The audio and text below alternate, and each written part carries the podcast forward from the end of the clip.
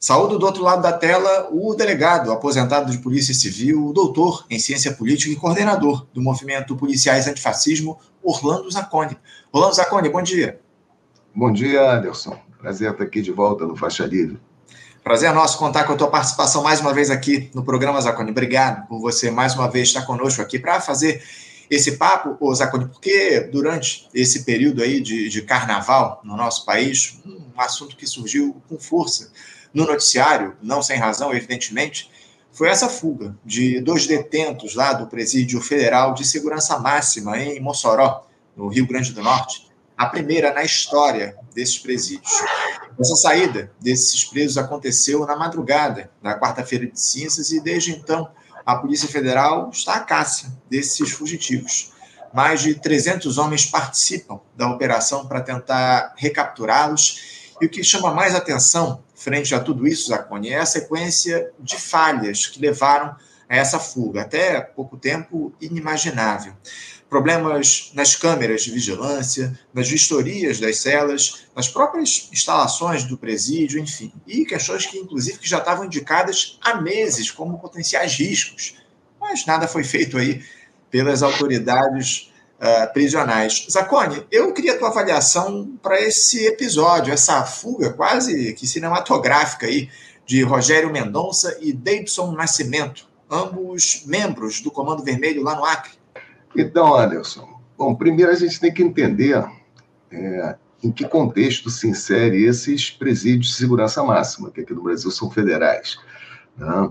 Entender historicamente a existência desses presídios é fundamental para que a gente possa fazer a crítica, porque senão a gente naturaliza, é como se fosse um dado já da natureza, né? algo dado como né, normal, sempre existiu. Não, esses presídios de segurança máxima, eles surgem nos anos 80 nos Estados Unidos. Né? E né, esse modelo né, de repressão penal, né, ele se apresenta né, como já um avanço daquilo que a gente chama de Estado penal. O Estado penal ele vem para substituir o Estado do bem-estar social. Já existem muitos estudos, né? inclusive Luiz Bacan, grande é, estudioso do tema, que observou que com a decadência do estado do bem-estar social, você tem que dar um destino para essa quantidade imensa de pessoas desassistidas no mundo, né? os pobres, né? digamos assim. E o hiperencarceramento cresceu no mundo inteiro, inclusive no Brasil. Né? E por que, que eu estou falando disso tudo? Porque esses presídios de segurança máxima, eles não são criados para dar uma resposta a problemas do crime, da chamada criminalidade, dos índices criminais ou da violência no ambiente social. Não. Esses presídios de segurança máxima são criados para dar, tentar dar solução, é uma falsa solução, para os problemas de crime, violência, né, é, índices criminais no interior do sistema prisional. Pô, não sei se você está entendendo aonde eu quero chegar. Ou seja, o presídio de segurança máxima não é para dar resposta né, ao fenômeno do crime, da violência, no ambiente social. Ele é criado para dar resposta a esse fenômeno no interior do sistema prisional, o que significa que o sistema prisional é uma máquina de produção de crime e violência. E eu posso provar isso nesse caso do Brasil, porque repara, vamos ver quem são esses dois presos que fugiram. Né? Primeiros detentos a fugir de uma penitenciária federal no Brasil, Davidson Cabral Nascimento, Deizinho, né? e Rogério da Silva Mendonça, conhecido como Tatu, são matadores da facção Carioca Comando Vermelho. Porra. Qual a função que eles exercem nessa facção, Anderson? Qual é o papel deles na facção? Ninguém sabe. A única coisa que se sabe é que eles seriam responsáveis por executar rivais e faccionados que descumprem normas internas da organização criminosa entregam ao Tribunal do Crime. Né? Eles são naturais do Acre e foram transferidos para a Penitenciária Federal de Mossoró em setembro do ano passado, após se envolverem em uma sangrenta rebelião no presídio Antônio Amaro Alves, em Rio Branco. Repare, olha só, esses dois presos são transferidos para essa unidade de segurança máxima porque participaram de uma rebelião. E nessa rebelião morreram pessoas, né? decapitadas, inclusive. Cinco detentos morreram decapitados nessa rebelião. E aí, a administração prisional tem que dar uma resposta para essa tragédia. E qual é a resposta? Temos que identificar quem são os líderes da rebelião. Se descobre alguns líderes, bom, são da facção Comando Vermelho, e isso é motivo para jogá-los no presídio de segurança máxima. Então, repara, nós estamos falando de uma grande tragédia, né? porque se cria um modelo prisional né? violador de direitos humanos, porque, repara, quando Lula, e aí voltando, né? aliás, o, o, o tema da fuga né, desses dois detentos lá do presídio de segurança máxima deu uma queda depois das declarações do presidente Lula sobre né, a questão palestina. E é interessante que nesse depoimento do Lula, o Lula fala em humanismo. Várias vezes ele cita a questão humanista. Né? Mas essa questão humanista parece que só vale né, quando o assunto são os palestinos de Gaza. Porque quando o assunto são os presos no Brasil, e não são poucos, 800 mil presos, colocados em condições insalubres, onde por uma máquina de produzir mortes, a gente não tem nem quantificado o número de pessoas que estão morrendo hoje no sistema prisional. E aí as pessoas falam: ah, mas é bandido. Meu amigo, bandido? Quem são os bandidos que estão hoje superlotando os cárceres, Anderson? Essa é que é a questão. São bandidos violentos, perigosos? Não, porque eu estudei no mestrado, né, é, fiz um estudo sobre as pessoas que são criminalizadas, presas no tráfico de drogas. Existem pesquisas feitas através de processos de universidades, o FRJ, onde já se detectou que a imensa maioria das pessoas presas no tráfico de drogas no Brasil são presas sem arma. Mulas, esticas, aviões, mulheres pobres da periferia, da periferia que, transportando uma pequena quantidade de droga de uma região para outra, são identificados e presos como traficantes. Né? Essas pessoas superlotam o cárcere. Cria-se um grande problema, porque como é que você vai fazer a gestão né, de unidades concentradoras né, com essa quantidade imensa de presos? E aí acontecem rebeliões, acontecem mortes dentro do sistema, e o sistema nunca vai reconhecer que o problema é ele, que o problema é a prisão. Não, o problema não é nunca a prisão, o problema são os presos. Então, se o problema são os presos e não a prisão, temos que dar um tratamento para esses presos. Deve ter alguns ali que são as maçãs podres. Vamos tirá-los e vamos botar no presídio de segurança máxima. E a esquerda participa de todo esse projeto de gestão do Estado neoliberal. Eu digo isso principalmente no Brasil. RDD, aliás, esses presos que fugiram estavam cinco meses sem sair da cela. Você tem essa informação, Anderson? Eu tenho. Cinco meses sem sair de uma cela, nem para banho de sol. Ou seja, bom, né, essa é a solução que a gente quer dar para o problema das prisões. Ou seja, se as prisões são casas da tortura, vamos então qualificar essa casa da tortura, fazendo com que ela torture de uma forma muito mais qualificada. E é isso que tem acontecido no Brasil. O RDD, os presídios de segurança máxima, isso tudo foram criações de governos de esquerda no Brasil. Né?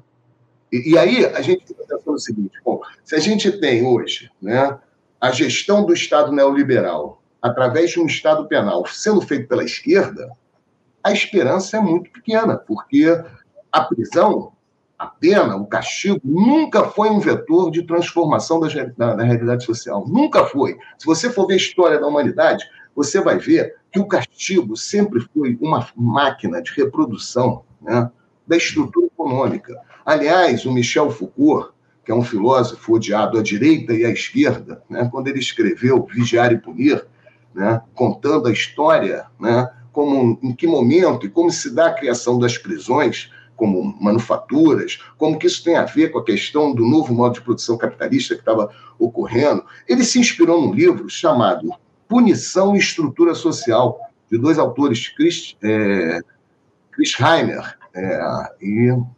Bom, esqueci o nome do outro autor, mas em suma, esse livro Punição e Estrutura Social, Rush e Chris Heiner, esse livro Punição e Estrutura Social vai mostrar que o castigo é uma forma de reprodução de um modelo econômico. Por exemplo, numa sociedade escravista, qual é o maior castigo que é imposto numa sociedade escravista, Anderson? Qual é a pena maior numa sociedade escravista? Escravidão.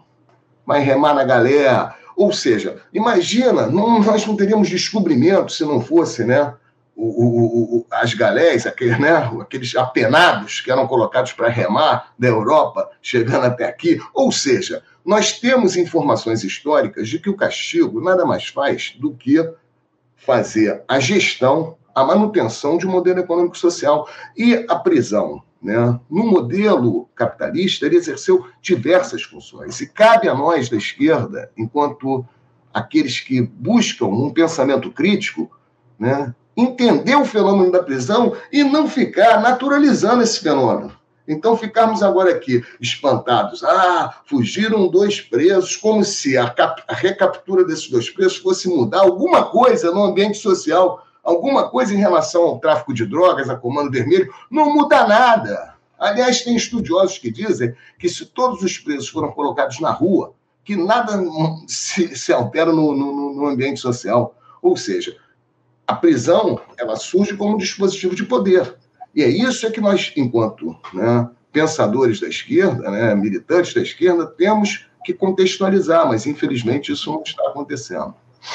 É, é um debate, uma discussão que a gente já faz há tempos aqui no nosso programa, inclusive com, a tua, com o teu auxílio no Faixa Livre, essa, esse debate sobre o hiperencarceramento que há no nosso país, enfim, é, é um problema muito grave e que a gente tem trazido aí à tona ao longo desses últimos tempos. O fato é que, em relação a esse episódio que a gente teve lá no presídio de Mossoró, no Rio Grande do Norte, é, como eu citei aqui, houve uma série de falhas aí na segurança desse presídio. É, você enxerga, Zacone, alguma possibilidade dessa fuga ter ocorrido sem a conivência de alguém lá de dentro dessa unidade prisional? Então, olha, só não existe presídio à prova de fuga. E isso não é novidade, Alcatraz. Até filme, né? Imagina, os caras botaram um presídio no meio da Bahia de São Francisco, lá no meio do mar, cara. Ilha Grande, no Brasil, né?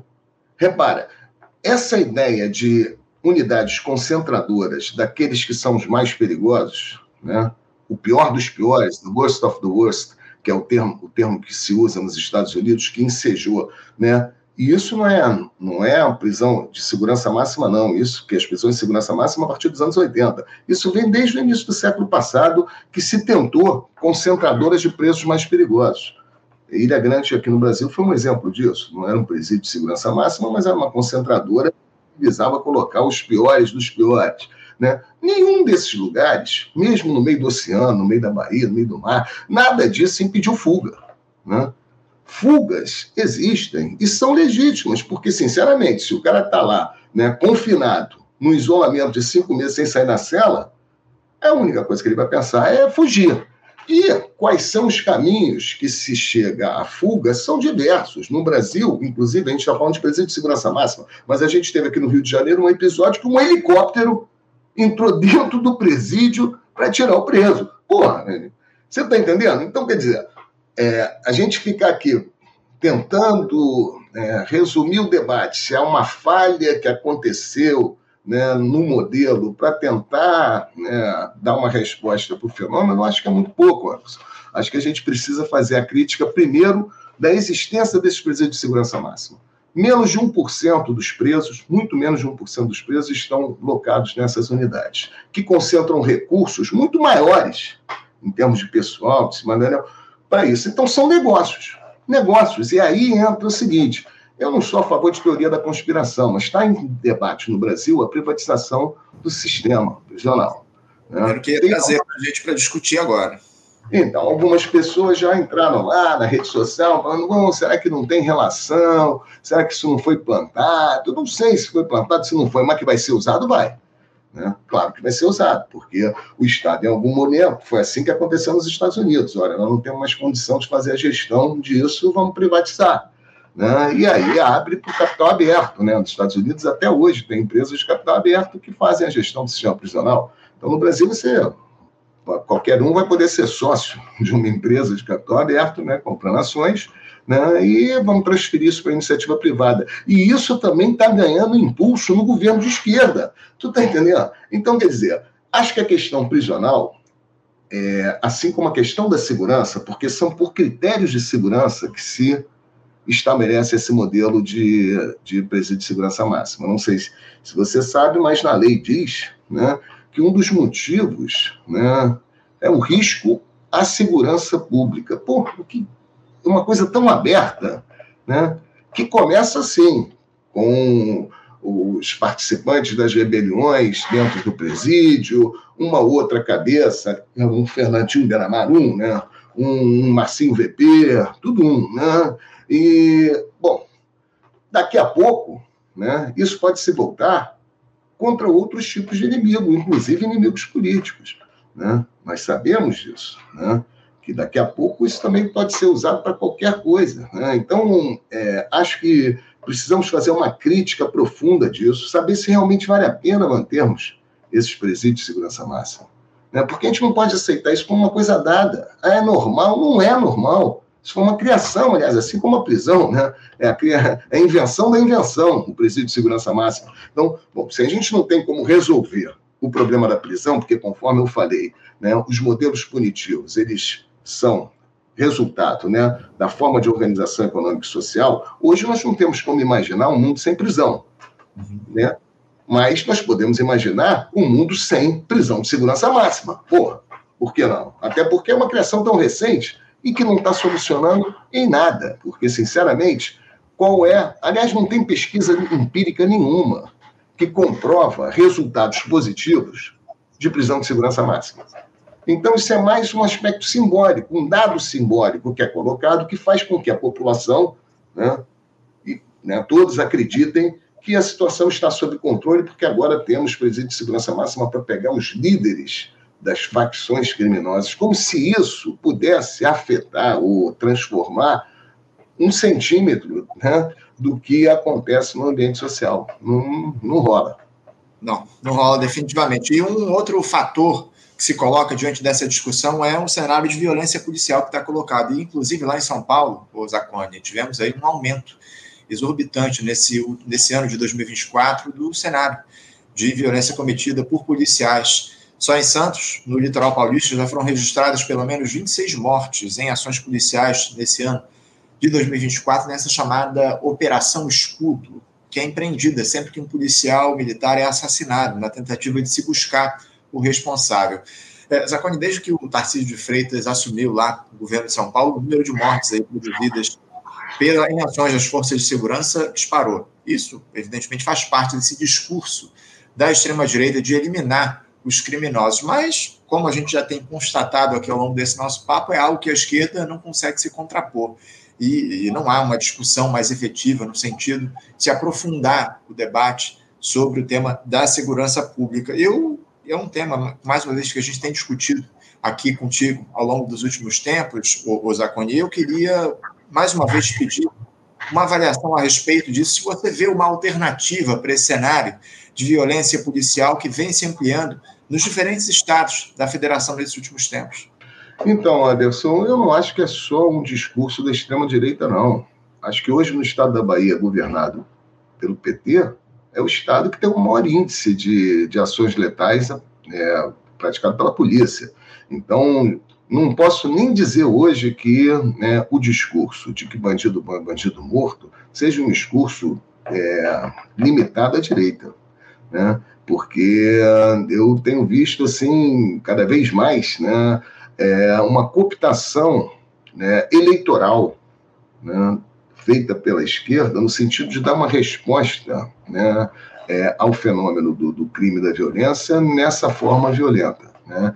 E eu acho que isso é, é, também uma questão de um aspecto simbólico. Né? A partir do momento que a polícia aparece né, executando supostos criminosos, a divulgação disso passa né, a ideia de que o Estado está forte no controle do fenômeno criminal. Né? E esse sentimento é passado para a população, falando, está tudo sob controle, a polícia está prendendo, está matando. A questão é que nós deveríamos estar fazendo a seguinte pergunta: bom, a polícia está prendendo muito e matando muito há muito tempo.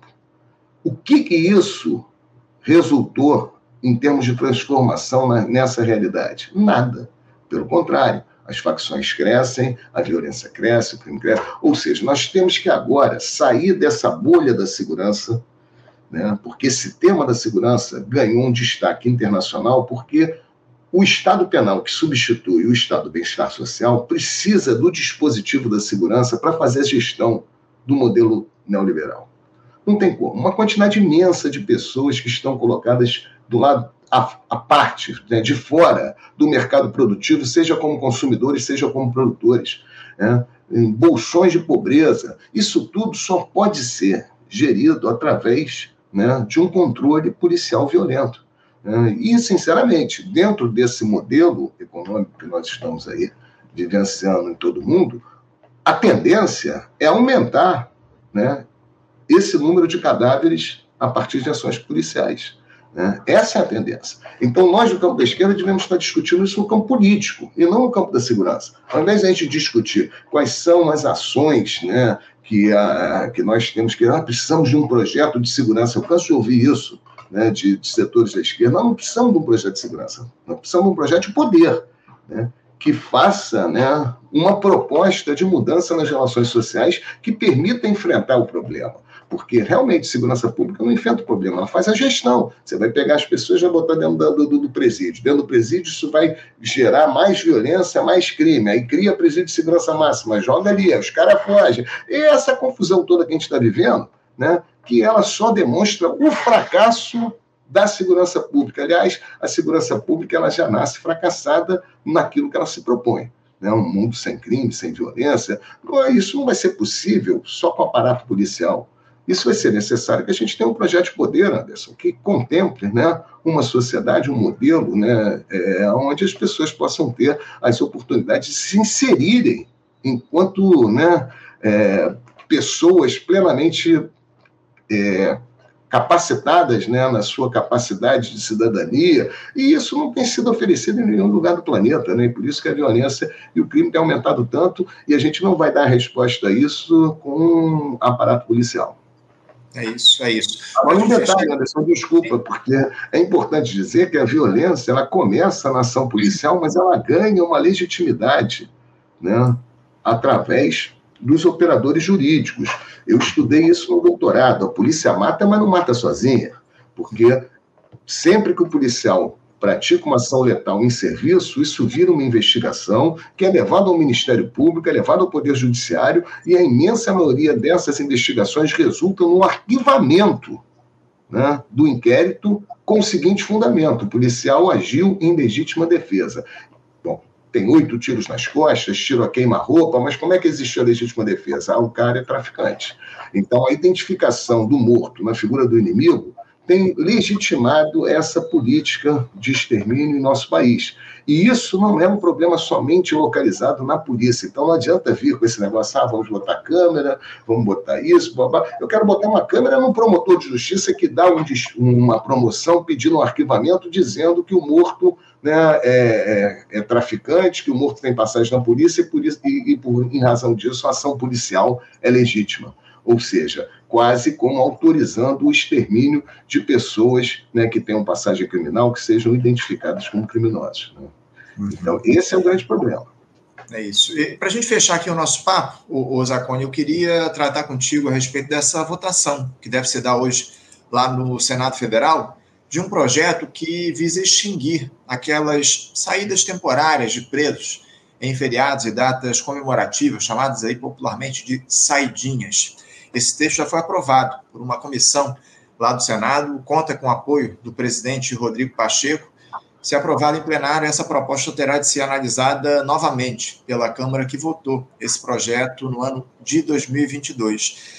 Eu queria que você falasse a respeito dessa votação, dessa possibilidade do fim das ditas saidinhas dos presos, especialmente nessas festas de fim de ano, especialmente no, final do ano passado, onde tivemos aí uma polêmica grande com fugas aí de presos depois deles terem sido liberados aí para essas saídas durante as festas de fim de ano, Natal e Ano Novo. Ah, como é que você vê essa discussão sobre o fim das saidinhas dos presos em datas comemorativas, Acone? Então, Anderson, a gente é, tem que entender em que contexto ocorre né, a autorização para essas saídas, a progressão do regime também, e outros temas que são discutidos como prejudiciais à segurança pública. Né? Então, isso tudo vem de um conceito que está se perdendo, que é a ideia da ressocialização. Né? Esse conceito de ressocialização vai dizer o seguinte: olha, esse preso vai ser né, colocado né, é, fora da sociedade, mas aos poucos ele vai ter que ser é um desmame, né? Ele vai ter que retornar para que ele possa, ao sair, né, estabelecer um convívio que tire ele desse ciclo, né? É, criminal de reincidência e tal. Então, isso faz parte, ou seja, em, a questão toda são os critérios, né? E o momento em que isso deve ser deferido. Agora, eu acho estranho pelo seguinte: hoje existe uma quantidade imensa de pessoas que estão sob vigilância com tornozeleira eletrônica. Né?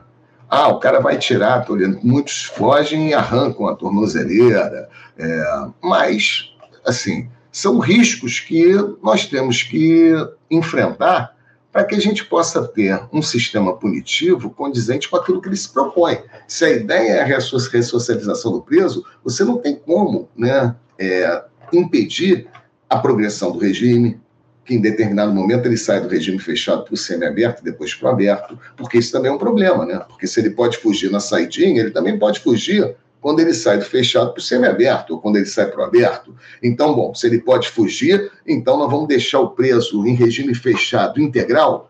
Essa é que é a pergunta. Bom, se nós vamos deixar o preso em regime fechado integral, nós estamos dizendo que nós vamos transformar, transformar não, nós vamos admitir, porque já é, né? Mas nós vamos homologar que a, a, a, prisão nada mais é do que a casa da tortura. E que a ideia do cerceamento da liberdade não passa por uma ressocialização, mas sim por um castigo né, de inflição de dor e sofrimento. Agora, aí é que vem a conclusão. Se nós acreditarmos que a pena, a privação da liberdade, o castigo, tem que ser inflição de dor e sofrimento, como é que a gente vai acreditar que essa pessoa que vai passar longos períodos né, sofrendo um castigo, vai retornar para o ambiente social de uma forma melhor do que quando ele entrou no sistema prisional. Né? E aí é a grande irracionalidade do castigo.